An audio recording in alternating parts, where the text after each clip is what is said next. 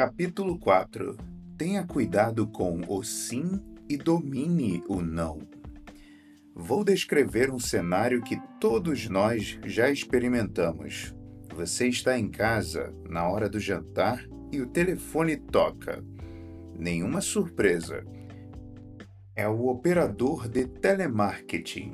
Ele quer lhe vender assinaturas de revistas, filtros de água, carne argentina congelada.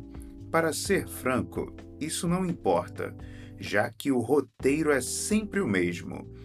Depois de errar seu nome e fazer alguns gracejos forçados, ele lança sua abordagem de venda. O que vem em seguida é um fluxograma roteirizado para bloquear todas as suas rotas de fuga à medida que conduz você por um caminho cuja única saída é dizer sim. Você gosta de um bom copo d'água de vez em quando? Bem, sim, mas eu também.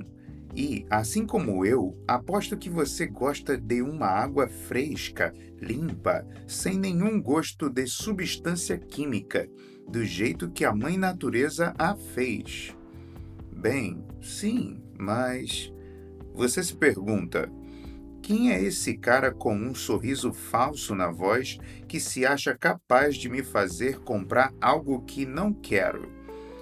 Seus músculos se retesam, sua voz torna-se defensiva e seu batimento cardíaco se acelera. Você se sente uma presa e é. A última coisa que você quer dizer é sim mesmo quando essa é a única maneira de responder. Você bebe água? Anuência e concessão, mesmo quando se diz a verdade, parecem derrotas. E o não? Bem, o não parece a salvação, como um oásis. Você está tentado a usar a negativa, ainda que ela seja descaradamente falsa só para ouvir o som suave da palavra. Não, eu não preciso de água, filtro de carbono ou qualquer outra coisa. Eu sou um camelo. Agora vamos analisar essa técnica de venda. Ela foi concebida para arrancar um sim a todo custo, como se dizer não fosse a morte. E para muitos de nós é atribuímos ao não conotações negativas. Falamos sobre a rejeição contida no não, sobre o medo de ouvi-lo.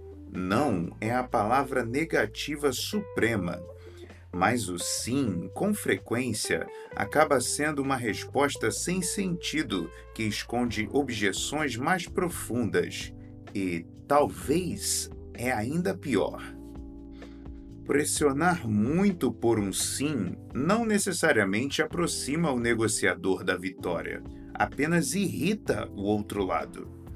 Portanto, se o sim pode ser tão descontrolável e o não um alívio, por que não acalmamos o primeiro e demonizamos o segundo? Nós fazemos o inverso. Para bons negociadores, o não é ouro puro uma negativa oferece uma ótima oportunidade para você e a outra parte esclarecerem o que realmente querem, eliminando o que não querem. Não é uma escolha segura que mantém o status quo. Proporciona um oásis de controle temporário. Todos os negociadores precisam enfrentar o não em algum momento de seu treinamento. Quando você perceber a real dinâmica psicológica por trás dele, vai passar a adorar a palavra. Não perdemos o medo de ouvi-la, mas compreendemos o seu poder e como é possível construir acordos a partir dela. Sim e talvez raramente tem valor. Já o não sempre altera a conversa. O não dá início à negociação. Minha fascinação pelo não, em todas as suas belas nuances, começou com uma conversa que tive alguns meses antes de dar início à minha carreira em negociação. Meu primeiro posto no FBI foi como membro da equipe da SWAT na divisão Pittsburgh. Cerca de dois anos depois, fui transferido para Nova York e designado para a Força Tarefa Conjunta contra o Terrorismo, JTTF, na sigla em inglês. Passávamos nossos dias e nossas noites rastreando suspeitos de terrorismo, investigando células suspeitas e avaliando se ou como eles poderiam atacar. Estávamos desfazendo os nós da raiva humana na maior cidade dos Estados Unidos, tomando decisões de vida ou morte sobre quem era perigoso e quem estava apenas jogando conversa fora. O trabalho me fascinava. Desde meus primeiros dias no FBI, eu era obcecado por gestão de crises. A urgência da função me cativava os riscos eram altos, vidas pendiam na balança. O terreno emocional era complexo, movediço e, com frequência, conflituoso. Para obter com êxito a libertação de um refém, o negociador tinha que mergulhar nos motivos, no estado de espírito, na inteligência e nas forças e fragilidades emocionais do captor. O negociador alternava-se como intimidador, conciliador, impostor, salvador, confessor, investigador e pacificador. E esses são apenas alguns dos papéis em jogo. Eu achava que tinha talento para todos eles. Algumas semanas depois de chegar a Manhattan, me postei diante da mesa de Amy Ponderow, que dirigia a equipe de negociação de crises do FBI em Nova York. Eu não sabia bulhufas sobre negociação, então optei pela abordagem direta. Quero ser negociador de reféns, declarei. Todo mundo quer, você tem algum treinamento? perguntou ela. Não, afirmei. Alguma credencial? Não, respondi. Alguma experiência? perguntou ela. Não, voltei a responder. Você tem alguma formação em psicologia, sociologia, qualquer coisa relacionada à negociação? Não. Parece que você mesmo respondeu a sua pergunta disse ela. Não, agora vá embora. Embora? Protestei. Mesmo? Sim, todo mundo quer ser negociador de reféns e você não tem nenhum currículo, experiência ou habilidade para isso. O que você diria se estivesse no meu lugar? Diria não. Fiquei parado diante dela pensando. Minha carreira em negociação não poderia simplesmente terminar daquele jeito. Afinal, eu tinha encarado terroristas. Não iria embora assim. Vamos lá, argumentei. Tem que haver alguma coisa que eu possa fazer. Amy balançou a cabeça e deu uma daquelas risadas irônicas que significam essa pessoa não tem a menor chance. Sim, há algo que você pode fazer. Apresente-se como voluntário em uma linha telefônica de atendimento a suicidas. Depois, venha falar comigo. Nenhuma garantia, entendeu? Disse ela. Agora sério, vá embora. Minha conversa com Amy foi o pontapé inicial para eu tomar consciência das sutilezas complexas e ocultas de uma conversa, do poder de certas palavras, das verdades emocionais aparentemente ininteligíveis que, com tanta frequência, escondem-se em diálogos inteligíveis. Muitos caem na armadilha de levar ao pé da letra o que outras pessoas dizem. Comecei a ver que era fácil entrar no jogo da conversa. Difícil mesmo era participar do jogo por trás do jogo, onde residia todo o poder. Em nossa conversa, percebi como a palavra não, aparentemente tão clara e direta, era complexa. Ao longo dos anos, lembrei-me muitas vezes desse diálogo, repassando o modo como M me rejeitou repetidamente, mas seus nãos foram a porta para o sim. Eles deram a ela e a mim tempo para centrar-se, fazer ajustes e reavaliar o cenário, criando o ambiente para o único sim que importava. Enquanto eu servia na JTTF, trabalhei com um tenente da polícia de Nova York chamado Martin. Ele era rígido e sempre que eu perguntava qualquer coisa, respondia com uma negativa concisa. Depois que passei a conhecê-lo melhor, perguntei por que agia assim. Chris, disse ele, com orgulho, o trabalho de um tenente é dizer não. De início, pensei que esse tipo de resposta automática indicava falta de imaginação. Mas então percebi que eu fazia a mesma coisa com meu filho adolescente. Depois de lhe dizer não, eu constatava com frequência que estava aberto a ouvir o que ele tinha a dizer. Isso porque, ao me proteger, eu podia relaxar e considerar mais abertamente as possibilidades. Não é o começo da negociação, não o fim.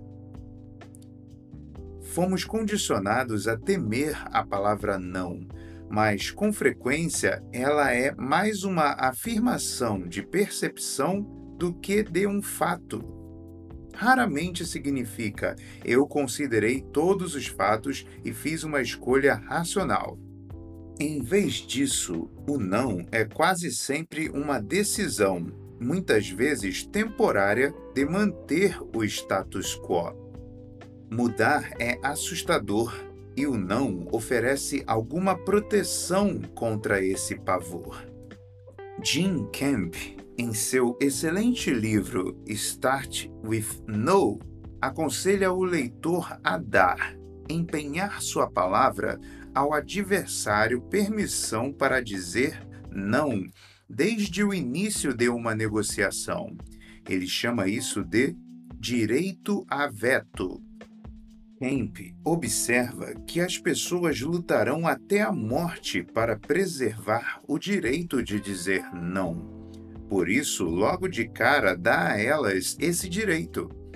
Assim, o ambiente de negociação se torna mais construtivo e colaborativo de maneira quase imediata.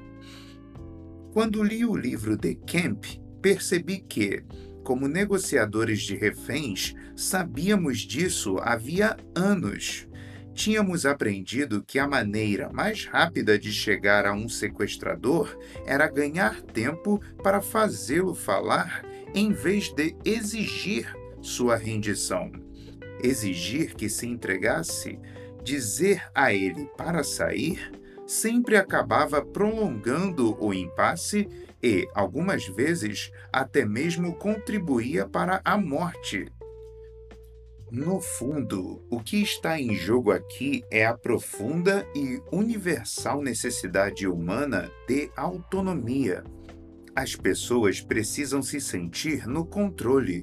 Quando você preserva a autonomia delas, dando-lhe claramente permissão para dizer não às suas ideias, as emoções se acalmam.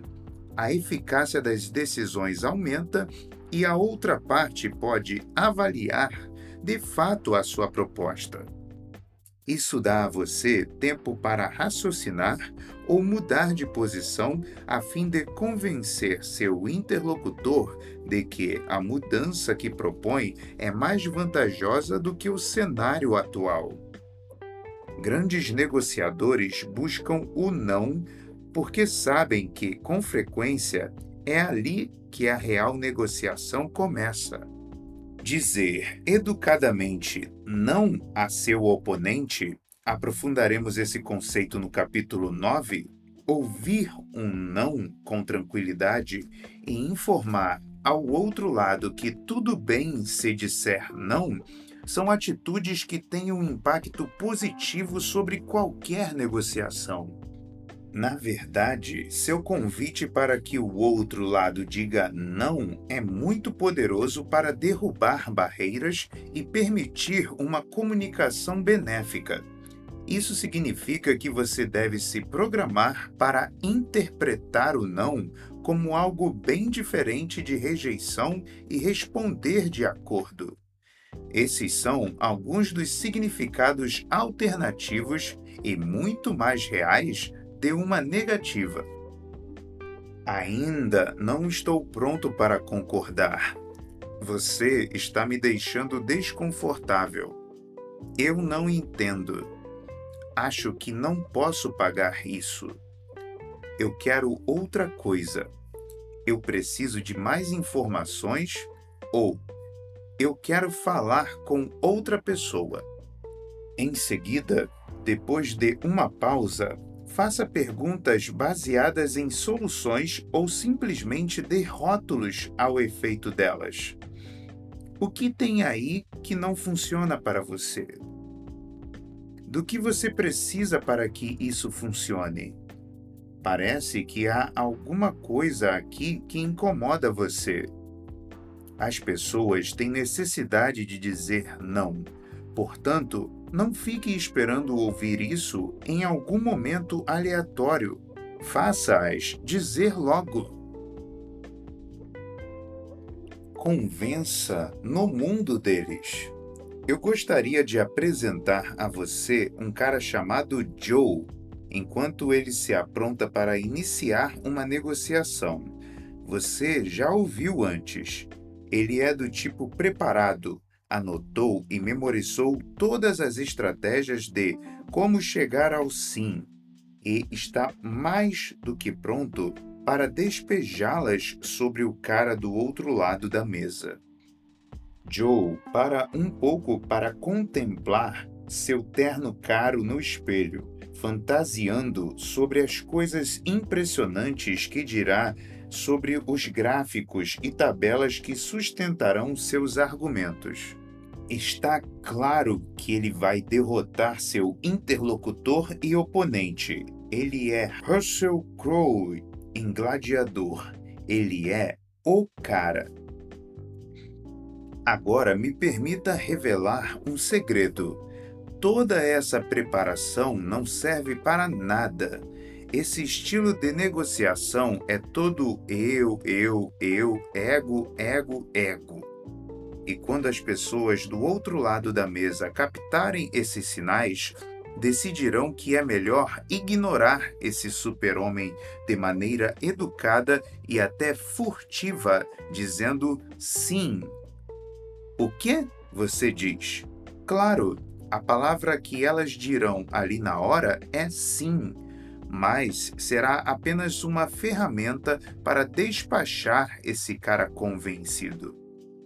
Mais tarde, elas escaparão pela tangente, alegando mudança de cenário, problemas de orçamento, o clima. Por ora, elas só querem se livrar de Joe, porque ele não as está convencendo de nada só está convencendo a si próprio. Vou lhe contar outro segredo. Existem três tipos de sim: o falso, o de confirmação e o de compromisso. O sim falso é aquele em que seu interlocutor planeja dizer não, mas de duas, uma. Ou ele sente que o sim é uma rota de fuga mais fácil ou só quer manter a conversa dissimuladamente para obter mais informações ou alguma vantagem. O sim de confirmação, em geral, é inocente. uma resposta automática a uma pergunta simples.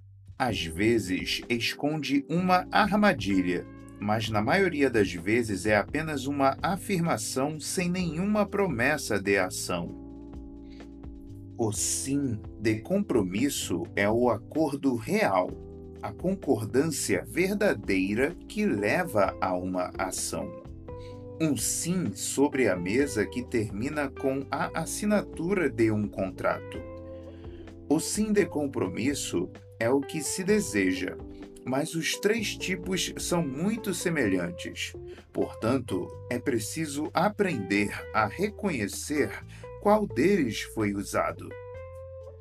Seres humanos do mundo inteiro aprenderam que um sim de compromisso é a condição para descobrir mais sobre algo importante. Sendo assim, tornaram-se mestres em responder com um sim falso. É o que fazem os interlocutores de Joe. Acenam com um sim falso para poderem ouvir mais. Quer chamemos isso de adesão, engajamento ou outra coisa, o bom negociador sabe que seu trabalho não é fazer uma grande encenação, mas levar suavemente o interlocutor a descobrir que o objetivo dele coincide com o seu. Aprendi isso da maneira mais difícil. Dois meses depois de conversar com Amy, comecei a atender telefonemas da Helpline, um serviço de ajuda a pessoas em crise fundado por Norman Vincent Peale. A regra básica era não ficar ao telefone com ninguém por mais de 20 minutos. Se você fizesse seu trabalho direito, esse era o máximo de tempo necessário para a pessoa do outro lado da linha se sentir melhor. Tínhamos um livro grosso listando organizações às quais recorríamos em busca de ajuda. Era uma abordagem paramédica faça um curativo e mande-a seguir seu caminho. No entanto, pessoas em crise correspondiam a apenas 40% dos telefonemas que recebíamos. A maioria das ligações era de pessoas altamente disfuncionais que nos procuravam com frequência, vampiros de energia que ninguém mais escutava mantínhamos uma lista daqueles que telefonavam com assiduidade. Quando um deles ligava, a primeira coisa a fazer era checar se ele havia ligado naquele dia, porque eles só tinham permissão para fazer uma chamada diária. Eles sabiam disso também. Muitas vezes diziam: Sim, aqui é o Ed, eu ainda não liguei hoje. Pode olhar a lista. Você tem que falar comigo. Como meu principal objetivo ali era aprender uma habilidade, eu adorava os que viviam ligando. Eles eram problemas e eu gostava da ideia de que podia resolvê-los. Achava que tinha talento para isso. Eu me sentia um astro quando chegou a hora da minha avaliação de desempenho, a tarefa coube a um supervisor de turno chamado Jim Snyder. Jim era um veterano do serviço e uma pessoa querida. O único problema é que ele era um adepto contumaz das brincadeirinhas entendia que a fadiga dos voluntários era o maior problema da linha direta. Então dedicava seu tempo a tornar o trabalho divertido. Nos tornamos bons amigos. Para fazer minha avaliação, Jim esperou que eu atendesse um telefonema e foi para a sala de monitoramento onde os supervisores podiam escutar nossas conversas. A chamada era de um dos que ligavam com frequência, um motorista de táxi que tinha medo de sair de casa e tempo de sobra para falar sobre isso. Esse vampiro de energia, seu nome era Dario, iniciou sua novela sobre como iria perder sua casa e a vontade de viver se não conseguisse trabalhar. Sério, quando foi a última vez que alguém tentou agredir você na rua? Perguntei. Bem, quer dizer, faz muito tempo, disse Daryl. Mais ou menos quanto tempo? Eu não consigo me lembrar de uma data, Chris. Talvez um ano, imagino. Então, é correto dizer que o mundo lá fora não tem sido duro demais com você, certo? Sim, disse Daryl. Acho que sim. Ficamos indo e voltando nisso durante algum tempo, enquanto eu tentava fazê-lo admitir que a maioria de nós tinha um pouco de medo do mundo. Eu estava feliz com as minhas novas habilidades enquanto escutava Daryl e fazia Carrie Fronting, o nome meio bobo que demos ao ato de responder assertivamente aos que ligavam com frequência, ao mesmo tempo que cuidávamos deles. Estava tudo fluindo bem e a nossa interação era ótima. Cheguei a fazer Daryl rir algumas vezes. Quando terminamos, ele estava acuado não conseguia pensar em nenhuma razão para não sair de casa. Obrigado, Chris, disse antes de desligar. Obrigado por fazer um trabalho tão bom. Antes de encontrar Jim, eu me inclinei na cadeira e desfrutei aquele elogio. Quantas pessoas serão capazes de extrair isso de um homem que está sofrendo? Pensei. Em seguida, levantei-me de um salto e fui para a sala de monitoramento, tão orgulhoso que estava praticamente dando tapinhas nas minhas costas. Jim me indicou a cadeira à sua frente e me deu seu maior sorriso. Devo ter retribuído com o dobro da voltagem. Bem, Chris, disse ele, ainda sorrindo. Essa foi uma das piores ligações que eu já ouvi. Eu o encarei de queixo caído. Jim, você ouviu Dario me dando parabéns? Perguntei. Eu o acalmei, cara. Eu arrasei. Jim sorriu. Eu odiei aquele sorriso na hora e concordou. Esse é um dos maus sinais porque eles deveriam dar parabéns a si mesmos quando desligam o telefone e não a você. Isso significa que você exagerou. Se eles pensam que você foi o cara que arrasou, como vão ajudar a si mesmos? Não quero ser rude, mas você foi horrível. Ao escutar Jim, senti aquela onda de acidez no estômago que vem quando somos forçados a aceitar que o cara que nos ofende está coberto de razão. A resposta de Daryl havia sido uma espécie de sim, mas não um autêntico sim de compromisso. Ele não fizera nenhuma promessa de ação o objetivo daquele sim era fazer com que eu me sentisse bem o bastante para deixá-lo em paz. Talvez Dario não soubesse disso, mas foi um sim tão falso quanto possível. A chamada inteira se tratou de mim e do meu ego, e não daquele que telefonou mas a única maneira de levar as pessoas que ligavam a tomar uma atitude era fazer com que se sentissem as donas da conversa, levá-las a acreditar que estavam chegando a essas conclusões, a esses passos necessários e que a voz do outro lado era apenas um meio para essas realizações.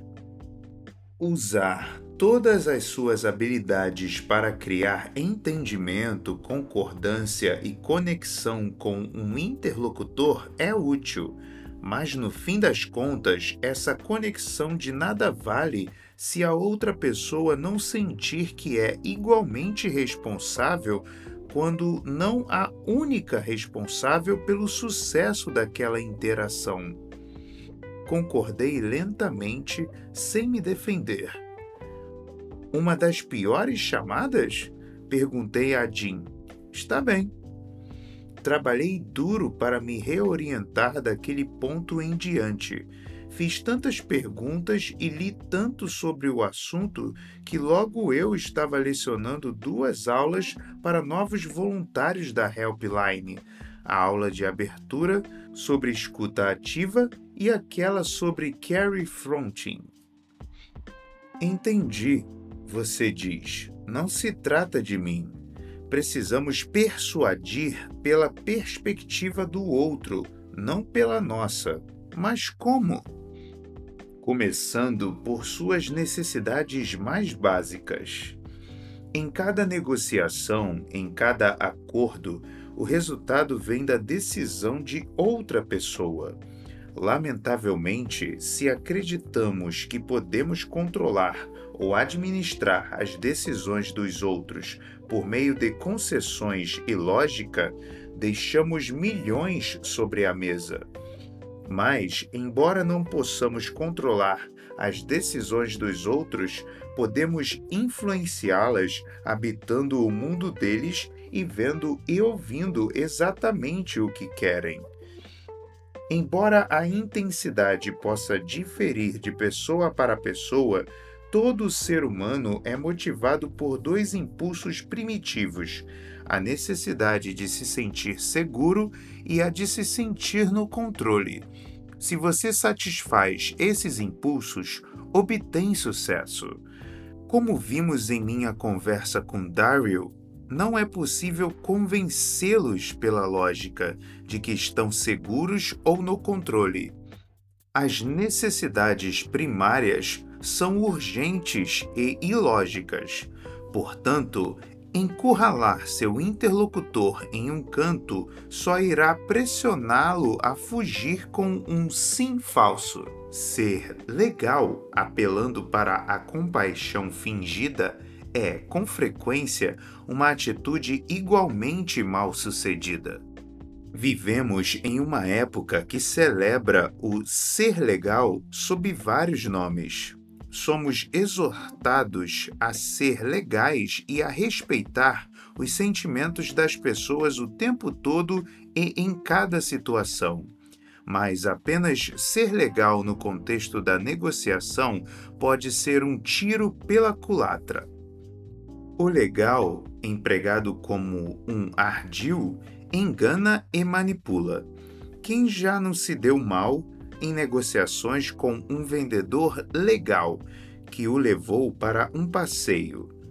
Se você entrar na negociação às pressas com seu jeito legal falsificado, seu sorriso afável vai expor suas intenções.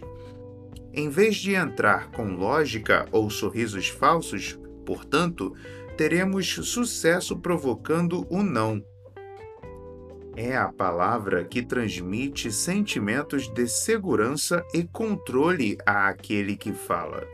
O não abre as conversas e cria paraísos seguros para chegar ao sim final do compromisso. Com frequência, um sim precoce é apenas uma evasiva barata, falsa. Cinco meses depois de Amy Ponderow me dispensar, passei pelo escritório dela e lhe disse que tinha trabalhado como voluntário na Helpline. Você foi? perguntou ela, sorrindo surpresa. Eu digo a todo mundo para fazer isso e ninguém faz. Acontece que Amy iniciara sua carreira em negociação como voluntária no mesmo lugar ela começou a mencionar pessoas que agora eram nossos amigos em comum. Rimos ao falar sobre Jim. Em uma mudança repentina, M se calou e me encarou. Fiquei inquieto e ela me testou com uma pausa. Em seguida, sorriu. A próxima vaga é sua.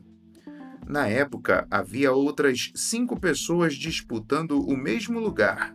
Gente com diploma de psicologia, experiência e credenciais.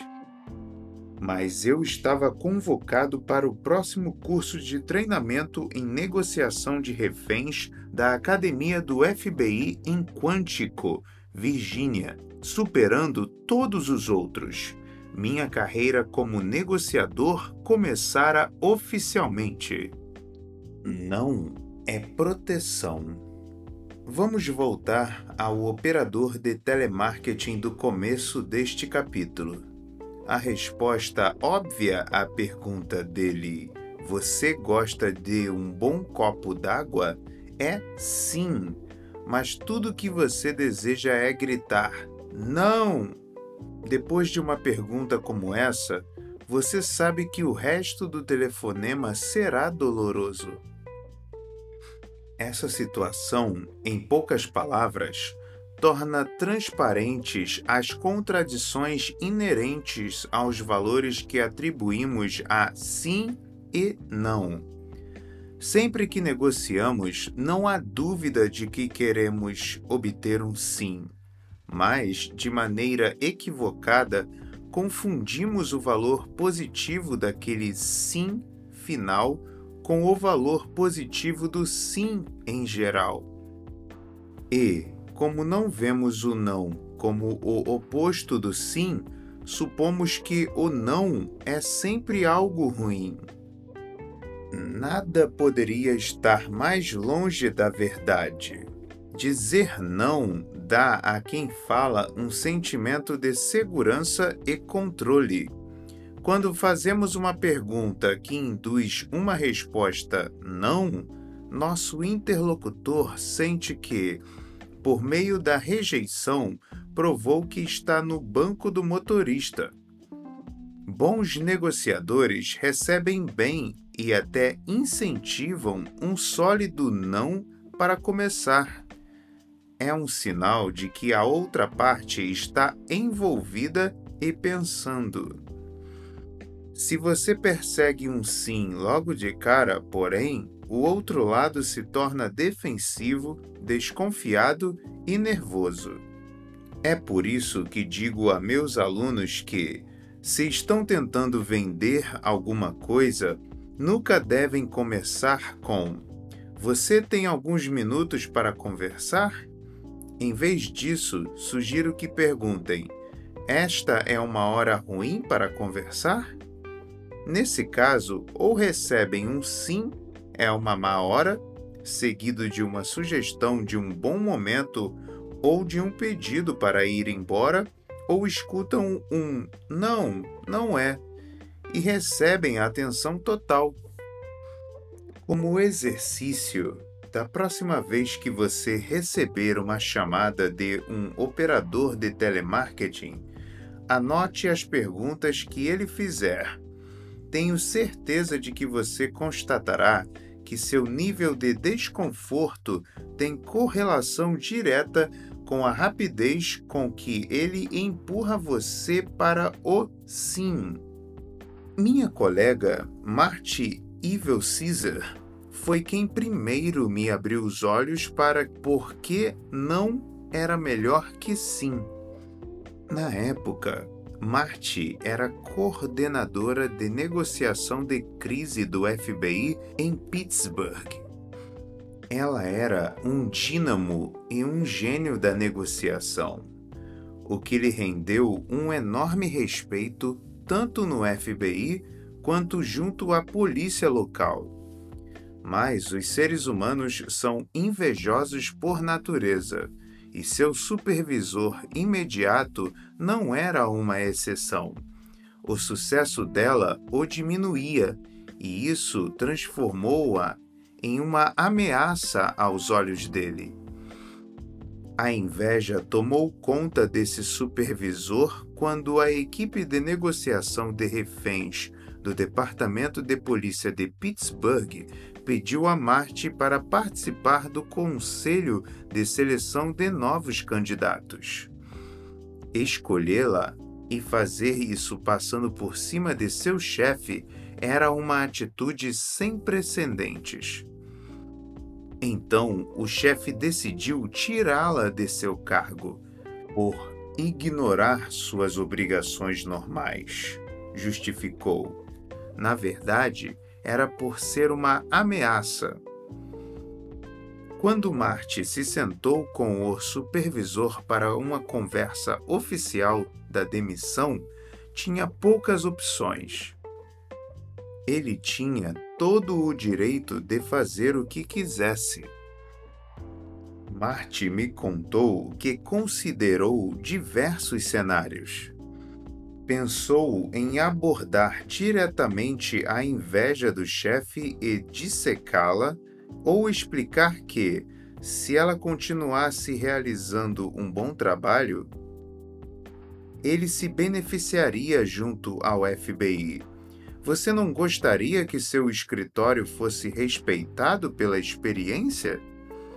Porém, quando se sentou diante dele, Marty recorreu a uma pergunta orientada para o não, e uma das mais contundentes que já ouvi.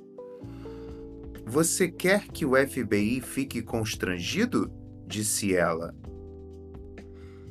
Não, respondeu ele. O que quer que eu faça? reagiu ela.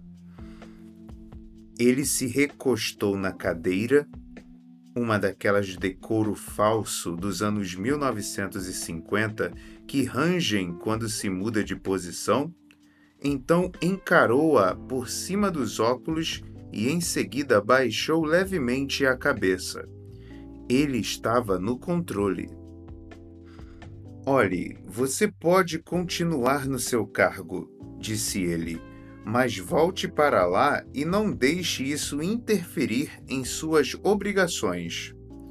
Um minuto depois, Marte saiu dali com seu cargo intacto.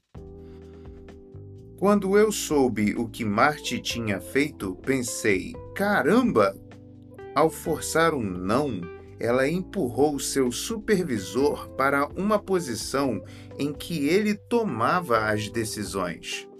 Em seguida, alimentou os sentimentos de segurança e poder dele com uma pergunta que o convidava a definir o que ela deveria fazer.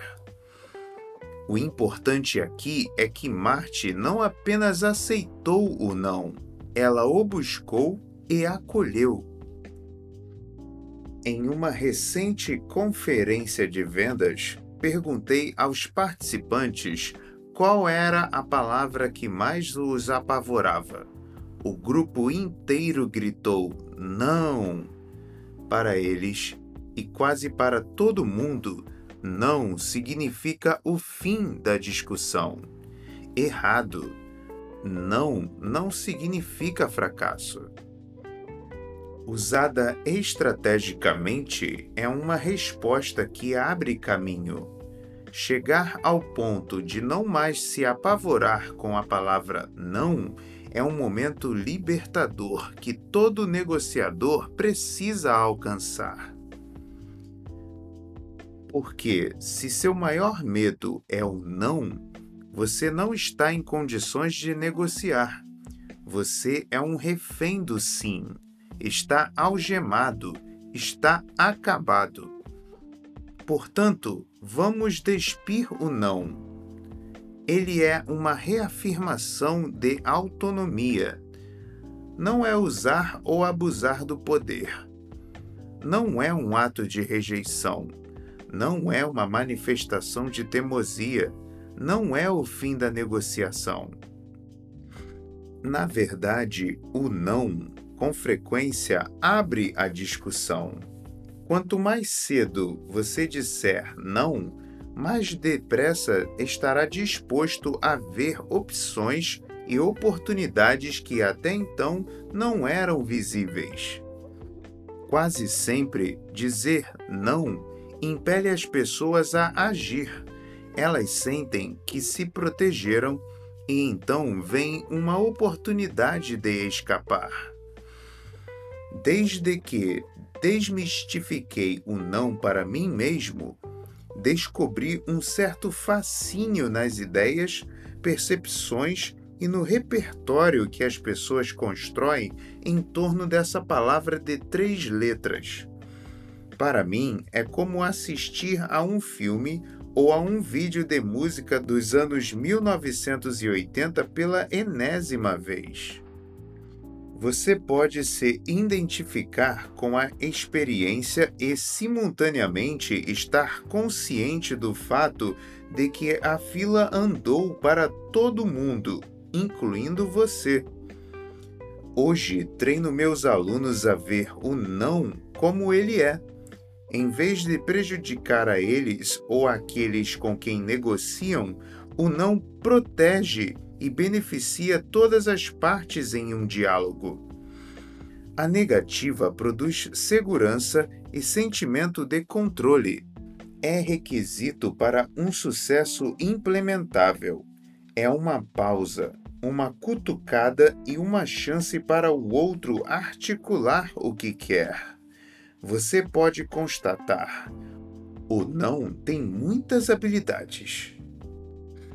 Permite que os verdadeiros problemas venham à tona, protege as pessoas de tomarem decisões ineficazes e permite corrigi-las, faz as coisas irem mais devagar para que as pessoas possam aceitar livremente suas decisões e os acordos que fizerem ajuda as pessoas a se sentirem seguras, emocionalmente confortáveis e no controle de suas decisões, faz os esforços de todos avançarem. Um de meus alunos de pós-graduação, um arrecadador de fundos para campanhas políticas chamado Ben Ottenhoff, incorporou essa lição com sucesso. Durante anos, ele usou o tradicional roteiro de padrão sim para levantar fundos para candidatos republicanos ao Congresso. Arrecadador de fundos. Alô, posso falar com o Sr. Smith? Senhor Smith. Sim, é ele, arrecadador de fundos. Estou ligando do comitê XYZ e gostaria de lhe fazer algumas perguntas importantes sobre como você vê nossa economia hoje. O senhor acredita que a gasolina atualmente está cara demais? Senhor Smith. Sim, o preço da gasolina subiu muito e isso prejudica minha família. Arrecadador de fundos. O senhor acredita que os democratas são parte do problema nessa questão do preço alto da gasolina? Senhor Smith, sim, o presidente Obama é uma pessoa ruim. Arrecadador de fundos. O senhor acha que precisamos de uma mudança nas próximas eleições? Senhor Smith, sim, acho. Arrecadador de fundos. O senhor pode fazer parte dessa mudança. Pode dar o número do seu cartão de crédito? Ao menos em teoria, as respostas sim construiriam uma reserva de positividade que, ao final do roteiro, resultaria em doações quanto, quando estas fossem requisitadas. O problema, na realidade, era que os roteiros de padrão sim vinham dando índices de retorno ruins havia anos. Todos os passos eram sim, mas a resposta final era invariavelmente não. Então Ben leu o livro de Jim Camp, Start with No, em meu curso e começou a se perguntar se o não poderia ser uma ferramenta para impulsionar as doações. Ele sabia que seus colegas no setor de arrecadação dificilmente aceitariam a ideia de oferecer a potenciais doadores uma maneira de desligar o telefone sem ressentimentos. Isso iria contra anos de treinamento. Mas Ben é um cara inteligente. Então, em vez de mudar todos os roteiros, ele solicitou que um pequeno grupo de sua base de arrecadadores testasse no mercado um roteiro orientado para o não.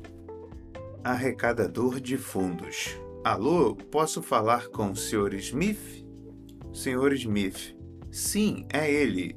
Arrecadador de fundos. Estou ligando do comitê XYZ e gostaria de lhe fazer algumas perguntas importantes sobre como vê nossa economia hoje. O senhor acha que, se tudo ficar como está, os Estados Unidos terão melhores dias pela frente? Senhor Smith, não, as coisas só vão piorar. Arrecadador de fundos. O senhor vai ficar sentado vendo o presidente Obama assumir a Casa Branca em novembro sem lutar contra isso? Senhor Smith, não, eu vou fazer o que puder para que isso não aconteça. Arrecadador de fundos. Se o senhor quiser fazer algo hoje para assegurar que isso não aconteça, pode ajudar o comitê XYZ que está trabalhando duro pelas pessoas que pensam como o Senhor. Você percebe como ele troca claramente o sim pelo não e se oferece para aceitar uma doação se o Sr. Smith quiser? Isso põe o Sr. Smith no controle. Ele está no comando. E funciona. Em uma virada notável, o roteiro orientado para o não obteve um índice de retorno 23% maior. A única parte triste da história de Ben é que, apesar da imensa melhora nos resultados, ele não conseguiu que todas as pessoas da equipe de arrecadação de fundos acatassem seu roteiro. Isso ia contra a ortodoxia da prática e arrecadadores de longa data apreciam o falso conforto do sim. Os gênios quase sempre passam despercebidos quando dão as caras pela primeira vez, certo? Um gênio da negociação que jamais passaria desapercebido é Mark Cuban, o bilionário proprietário do time de basquete Dallas Mavericks. É dele uma das melhores frases sobre negociação que sempre cito para meus alunos. Todo não me aproxima mais de um sim, mas então lembro a eles que extrair esses nãos no caminho para o sim nem sempre é fácil há uma grande diferença entre fazer seu interlocutor sentir que há espaço para o não e realmente levá-lo à negativa. Às vezes, se você fala com alguém que não está escutando, a única maneira de abrir a cabeça desse interlocutor é antagonizá-lo para ele dizer não uma ótima maneira de fazer isso é rotular de maneira equivocada uma emoção ou um desejo da outra parte. É possível expressar algo que você sabe que está totalmente errado, como parece que você está muito ansioso para sair de seu emprego, quando é óbvio que a pessoa quer ficar.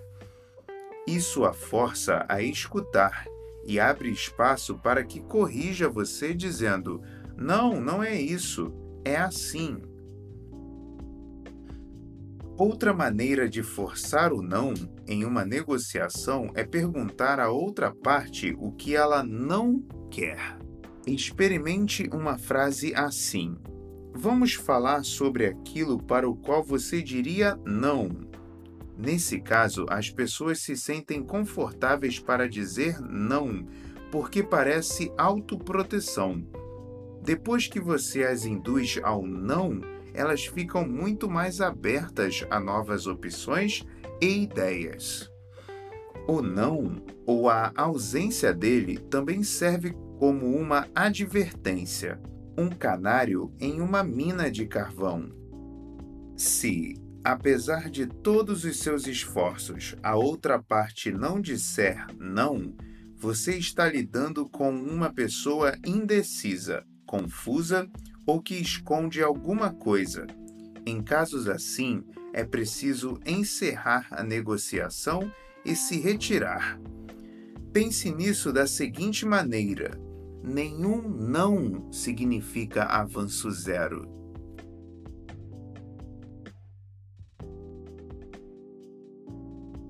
A mágica do e-mail. Como nunca mais ser ignorado.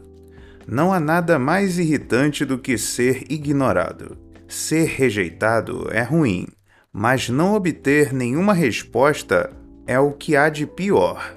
Faz você se sentir invisível e desperdiça seu tempo. Todos nós já passamos por isso. Você envia um e-mail para alguém com quem está tentando fazer negócio e é ignorado. Então manda outro e-mail educado e nenhuma resposta de novo. Então o que faz? Provoca um não com este e-mail de uma frase. Você desistiu do projeto? O ponto central é que esse e-mail de uma frase contém a melhor das perguntas orientadas para o não e joga com a aversão humana natural de seu interlocutor à perda. A resposta não que o e-mail exige oferece à outra parte o sentimento de segurança e a ilusão de controle. Ao mesmo tempo, incentiva-a a definir sua posição e explicá-la a você. Igualmente importante, essa frase traz a ameaça implícita de que você se afastará, porém em seus termos. Para impedir que isso aconteça, ou seja, reduzir as perdas e provar seu poder, a tendência natural do outro é responder de imediato e discordar. Não, nossas prioridades não mudaram. Nós só estamos atolados e. Se você é pai ou mãe, já usa essa técnica instintivamente. O que você faz quando seus filhos não querem sair de casa, do parque, do shopping? Você diz: Está bem, estou indo, e começa a se afastar.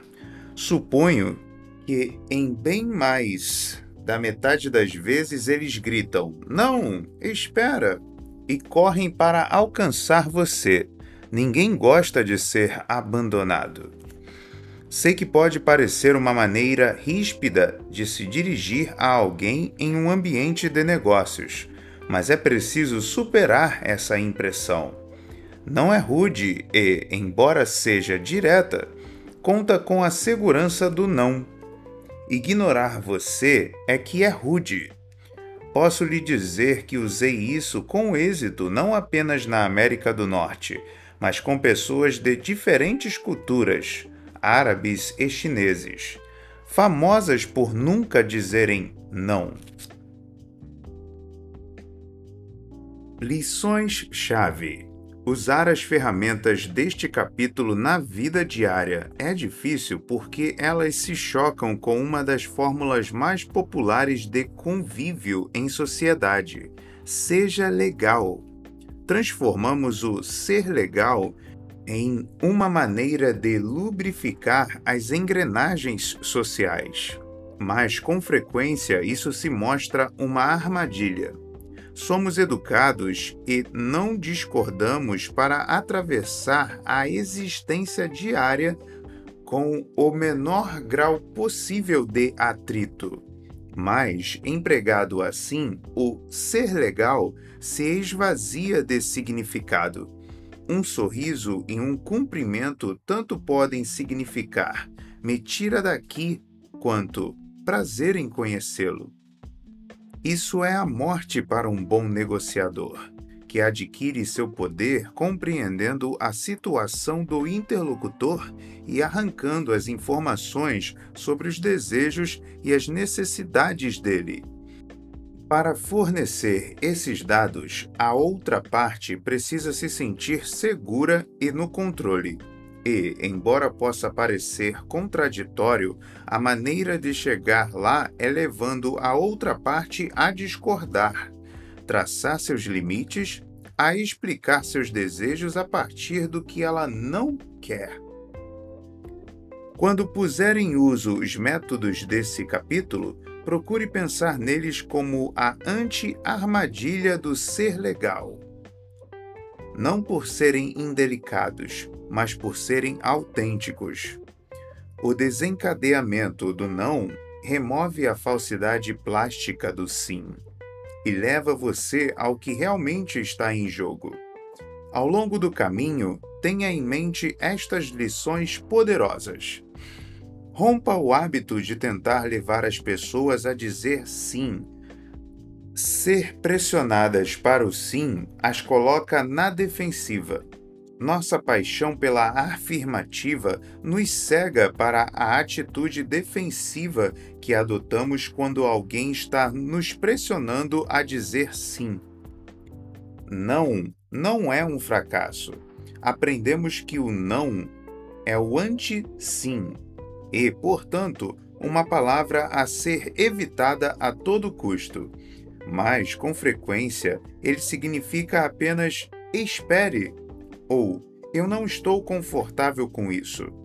Aprenda a ouvi-lo com calma. Ele não é o fim da negociação, mas o começo. Sim, é o objetivo final de uma negociação, mas não o tenha como meta logo de cara Pedir um sim a alguém rápido demais em uma conversa? O senhor gosta de beber água, Sr. Smith? Faz com que o outro levante a guarda e decida que você não é um interlocutor confiável. Dizer não traz segurança e sensação de controle a quem o diz. Portanto, não tenha medo de provocá-lo ao afirmar o que não quer, o interlocutor define seu espaço e ganha confiança e conforto para escutar você. É por isso que essa é uma hora ruim para falar? É sempre melhor do que você tem alguns minutos para falar? Às vezes, a única maneira de fazer seu interlocutor escutar e envolvê-lo na conversa é forçando-o a dizer um não. Faça isso rotulando errado e de maneira intencional, uma emoção ou um desejo. Também vale formular uma frase ridícula como: Parece que você quer que esse projeto fracasse, que só pode ser respondida negativamente. Negocie no mundo deles. Persuasão não consiste em ser claro, suave ou contundente consiste em convencer a outra parte de que a solução que você quer partiu dela. Portanto, não busque a vitória com lógica ou força bruta. Faça perguntas que abram caminhos para os seus objetivos. Não é de você que se trata. Se um potencial parceiro de negócios está ignorando você, Contate-o com uma pergunta clara e concisa orientada para o não. Essa pergunta deve sugerir que você está pronto para cair fora. Você desistiu do projeto? Faz maravilhas!